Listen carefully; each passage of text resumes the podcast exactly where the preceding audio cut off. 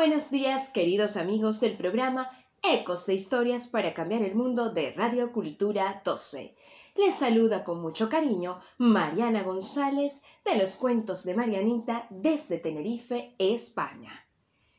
El programa de hoy lo dedicamos a Cuentos por la Paz.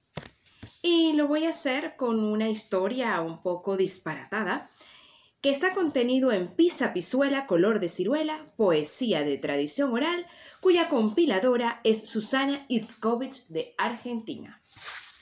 Y dice así. Soñé que había dos globos, sin saber a cuál subir. A un punto me dirigí en un viaje de dos años. Me llevó a un país extraño, donde los perros volaban y las gallinas hablaban. De un modo muy singular. Los gatos sabían bailar y los burros se afeitaban. Había zorros y pintores y mosquitos albañiles, zapateras alguaciles y comadrejas modistas.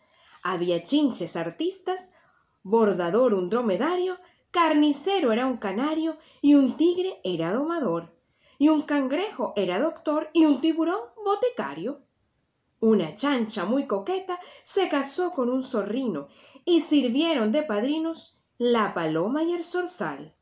Un hermoso pavo real era el cura en la ocasión, sacristán un lechuzón que se mataba de risa en ver la chancha en camisa y el zorrino en polizón.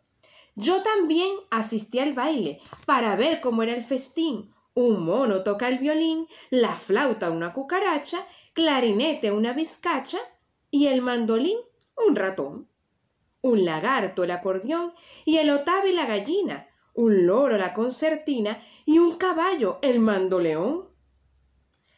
Treinta parejas bailaban en una sala espaciosa. Una linda mariposa con un piojo compadrito bailaban puro tanguito, con requiebro y con quebrada.